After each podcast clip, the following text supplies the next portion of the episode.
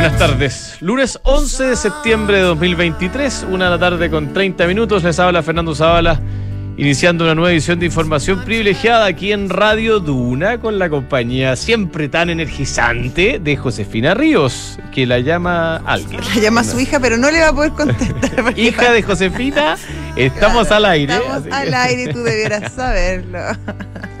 Oye, eh, bueno, 11 de septiembre, eh, un ¿Qué día... más podemos agregar o no? Sí, mira, yo a riesgo de sonar extemporáneo eh, y mandándonos un abrazo a todos los que hoy día eh, sienten que este es un día especial y sin querer meterme tampoco yo, la verdad, no había ni nacido, nací varios años después de- del 11 de septiembre del 73. Yo también. Uno ha leído, ha escuchado, ha visto todo, eh, experiencias, relatos de lo que sucedió eh, y creo que el tema me queda gigante.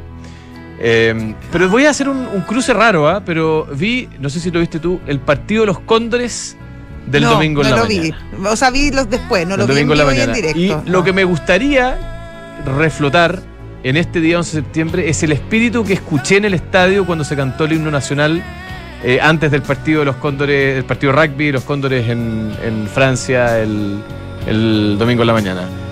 Y. Oh, No, apagaron como las luces. apagaron las Como luces. que nos dieron una Ya, pero estamos bien, estamos. Fernando. Sí. Eh, me gustaría para Chile el espíritu que se sintió, al igual como también en el centenario de Montevideo el viernes de la noche, a pesar que de se que, canta la canción nacional en Ese un, en un evento deportivo, es el hay que decirlo. que me gustaría para mi país en este día, que obviamente es un día especial, nadie lo niega, pero ese espíritu es el que me gustaría que primara, un espíritu de futuro, unidad, de orgullo, orgullo por la bandera, orgullo por lo que significa, no es por la bandera, no es por el- los colores, es por lo que significa, lo que representa. Así que ese sería mi comentario, Josefina. Yo sé que no, quizás no es lo que se esperan muchos, pero No, yo es me, parece, me parece muy acertado tu comentario y me uno a tus palabras. Nada más. Ya, oye, tenemos, tenemos un día eh, relativamente plano, no ha pasado mucho en los mercados. El dólar recogió cañuela algo, a pesar de- Algo. algo, no Mm, mucho. Igual está, No mucho. ah, está en este eh, momento ocho. en 8.90. Sí, 8.90. Eh, eh, recordemos que el, el viernes lo tuvimos rozando, rajuñando los 900. Sí. Eh, muchos creían que se nos disparaba, que se nos disparaba encima de la barrera psicológica de los 900 pesos. Eh, no. Eh, No sucedió. No sucedió. Eh, la Rosana Costa, eh, la, la presidenta, Presidenta del Banco, Banco Central, Rosana Costa, perdón, sí, sí, sí. no, no se la debe tratar nunca. Rosana Costa, hoy día en el diario financiero habla de que el tipo de cambio ha subido más de lo esperado. Como que Sí, se no escapó están, más no arriba tan lo- cómodos con, con los números No. del, del Creo que probablemente el mercado recogió sus declaraciones también y por eso que lo vemos contener su, su alza, su ímpetu al dólar. El IPSA, el sí. IPSA sin mucha Ah, novedad. en 0,1, 0,10, nada. Muy plano, pero estuvo, estuvo rojo hace poquito, pero siempre como ahí, en, básicamente estable, Está- dentro de su está- gravedad. Estable dentro de su, Dentro de su gravedad. de su tenue eh, y pálida De ánimo. este, de ¿ah? este, a ver, de agosto y septiembre. Tuvo- o sea, Sí, tuvimos sí. buenos números, buenos, buenos registros de la bolsa, del IPSA, eh, en el primer semestre del año. Y bueno, y todo el mundo al final mirando hacia Estados Unidos. Estados Unidos y hacia la próxima semana. ¿Qué Exactamente. pasa la próxima semana? La Fed. La Fed. la Esta, Fed. pero esta semana tenemos IPC en Estados Unidos. Sí, pero es que Sí. pero está bien, pero todo eso son como Sí, son, caminos son- a. son insumos. Todos los caminos te llevan a la tasa de política monetaria de la Fed, Claro. que se espera que se mantenga En esta reunión. en sí. esta reunión y que pueda subir en noviembre. Yo creo que todo la, la mirada está puesta en lo que pasa después del del anuncio de la Fed, porque sería una sorpresa bastante llamativa que pasara algo distinto a la mantención de la tasa política monetaria. Sí. Yo creo que lo interesante es qué va, eh, cuál es el sesgo, la mirada. Las minutas. la- no, lo que va a decir Lo la que va a decir, después. lo que dice Jerome, Pa- Jerome. Mr. J. Powell. Jerome. Claro. Eh, obviamente que, que la, el- ¿cómo se llama? El, el- el CPI de Estados Unidos, que se va a eh, dar a conocer el miércoles. Después viene el PPI, ya todo esto el jueves. Ya. Creo que es menos relevante. El CPI es lo más relevante. El Consumer Price Index eh, nos va a dar una, un antecedente importante para la próxima semana. Pero yo creo que la verdad, la mirada no está puesta en lo que pasa en la tasa de política monetaria de la próxima semana, sino que en la de noviembre. ¿ah? Ah, si bueno, haber- claro, si va hay, gente que cree un, si va al- a un haber un porcentaje alto que Si piensa que podría haber un- una última alza. Sí. Sí. Eh, yo fíjate que creo. ¿Qué bueno, crees tú? eh, ¿Qué has conversado con Jerome Powell? No, nada, imagínate. Pero lo que, lo que sospecho que va a pasar Ya. es que la Fed va a defraudar eh, por, por inacción, digamos, por como que va a decir... No va a pasar nada. Claro, como que no va a dar ninguna información demasiado novedosa eh, respecto a lo que ya ha dicho. Eh, va a mantener su... Va a mantener, va, va, va, mm, va a ser consistente con sus discursos previos. Claro. Va a, simplemente va a decir eh, como una especie como de juego de ya Sí. se los dije. Ahora, acuérdate sigamos. una cosa, que eh, la FED en general y esta en particular es bien poca dada a la sorpresa. Va, va abriendo el camino, va dando, va, va dando ciertas señales para que justamente no se produzcan estos caos de, de terror ante las decisiones que, que va tomando. Claro. Mm. Esa ha sido la, la historia hasta ahora. Es así hasta ahora. Siempre puede Claro. sorprender. Bueno, siempre, siempre hay espacio para sorprender. Siempre hay espacio para sorprender. Oye, como nos sorprendió Notco, ¿viste? Notco, lo iba a comentar. Qué bueno que lo comentaste tú. Sí, Dale nomás. Notco, eh, la, esta mm, food tech chilena, de origen chileno, que ya es como mundial, digámoslo, eh, tiene un nuevo socio. eh, se trata de la empresa americana que se llama Mars Wrigley, ¿se pronuncia Wrigley? Yo Mars. creo.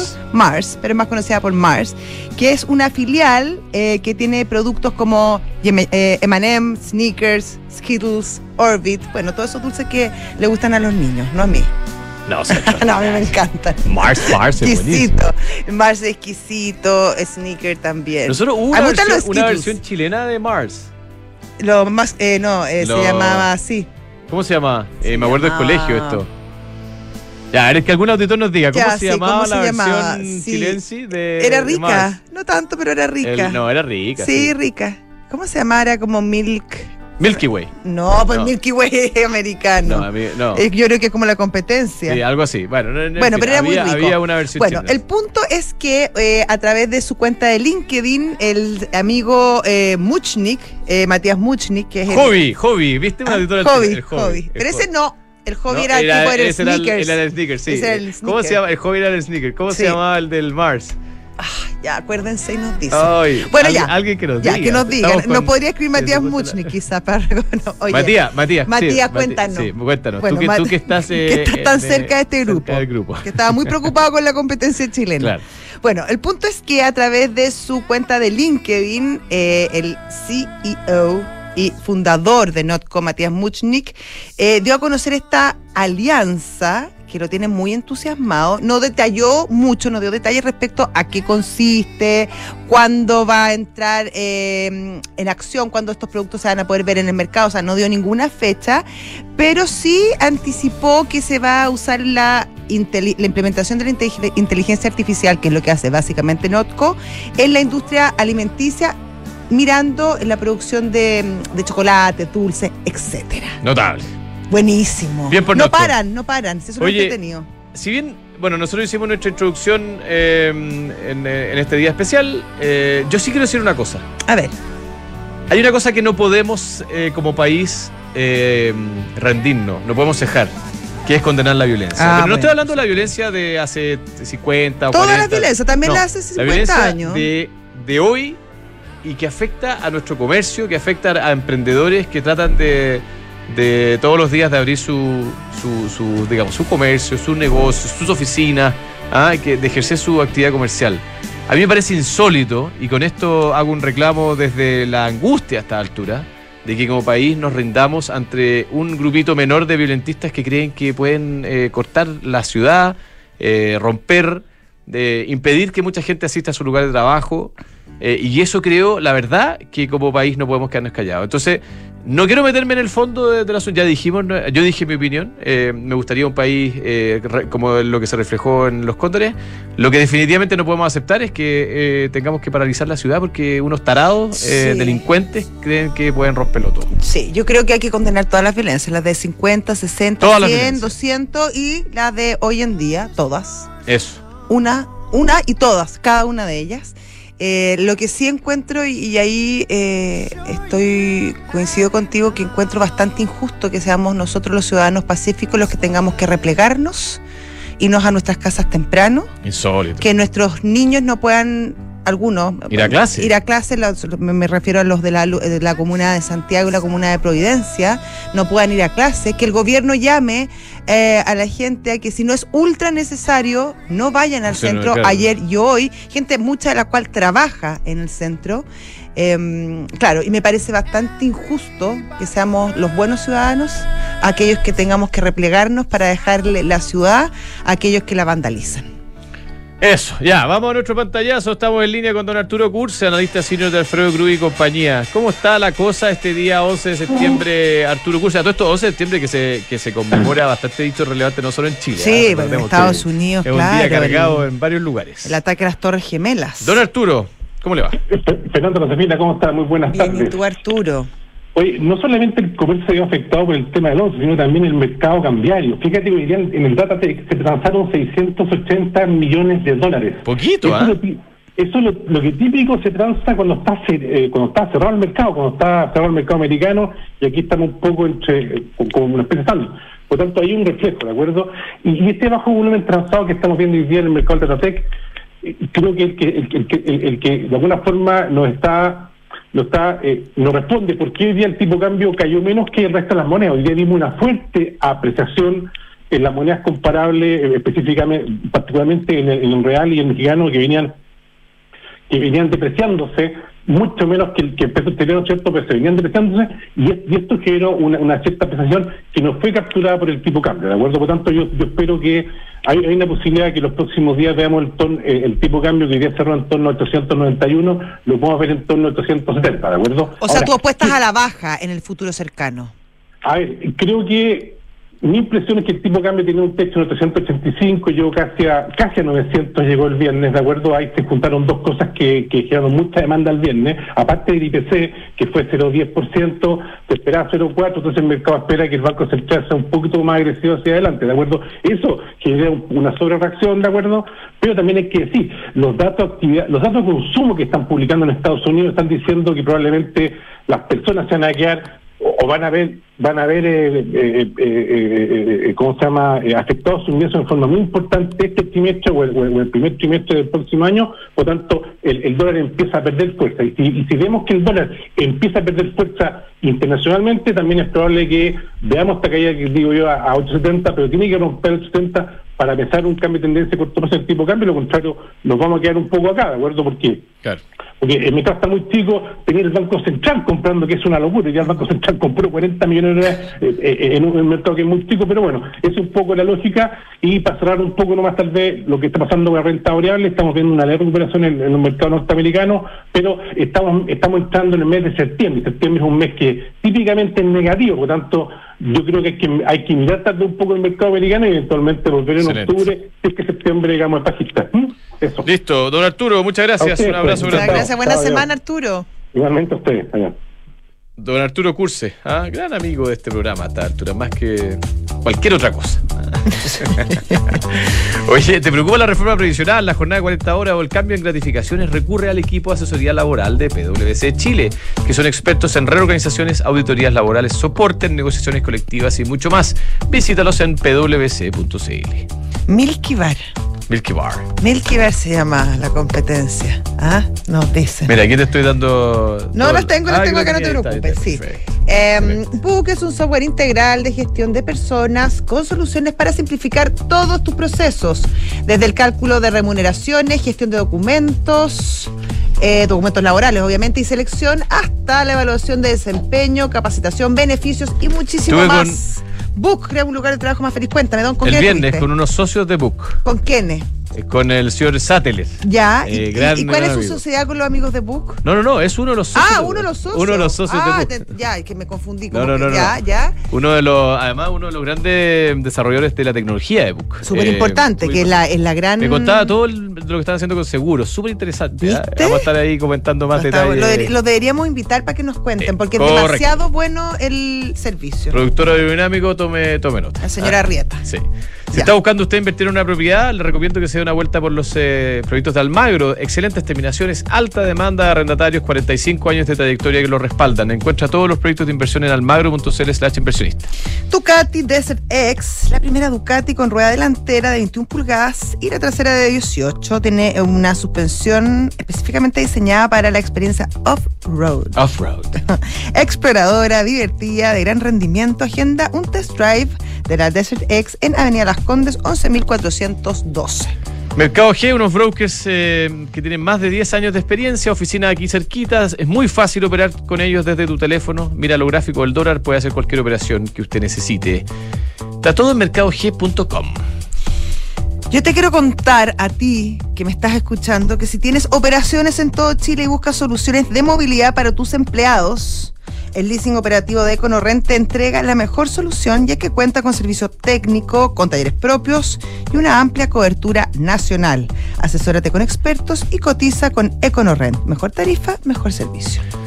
Ya, eh, tenemos en estudio a nuestro invitado del día de hoy, don Aldo Morales, subgerente de estudio de renta variable local de Vice Inversiones. ¿Qué tal, Aldo? Hola, ¿cómo están? Bienvenido, Muchas gracias a ustedes Aldo. por la invitación. Oye, temazo, renta variable. eh, hablábamos del IPSA, eh, que se ha puesto, se- digamos, corrigió. ¿ah? Se ha puesto un poquito Sí. más decaído. Eh, Ah, sí. Pero eh, entiendo que hay oportunidades, o al menos eso quiero creer. ¿Cómo lo ves tú? Sí. Sí, lo primero que hay que ver siempre es cuáles son las razones de por qué hubo una corrección en agosto. Vimos en general una caída en torno a 7% en dólares que obviamente uno podría decir, a ver, fue una toma de utilidad después de cinco meses consecutivos en donde habíamos visto rendimientos positivos, pero en general cuando uno empieza a mirar un poco qué fue lo que pasó en agosto, fue principalmente un tema global, donde corrigieron la mayoría de los mercados accionarios a nivel global, principalmente por el alza de tasas de largo plazo que vimos principalmente en Estados Unidos, que obviamente arrastró también a las tasas locales. Entonces vimos en general corrección importante en todos los mercados eh, a nivel latinoamericano, eh, en Brasil incluso hubo una corrección mayor que en Chile.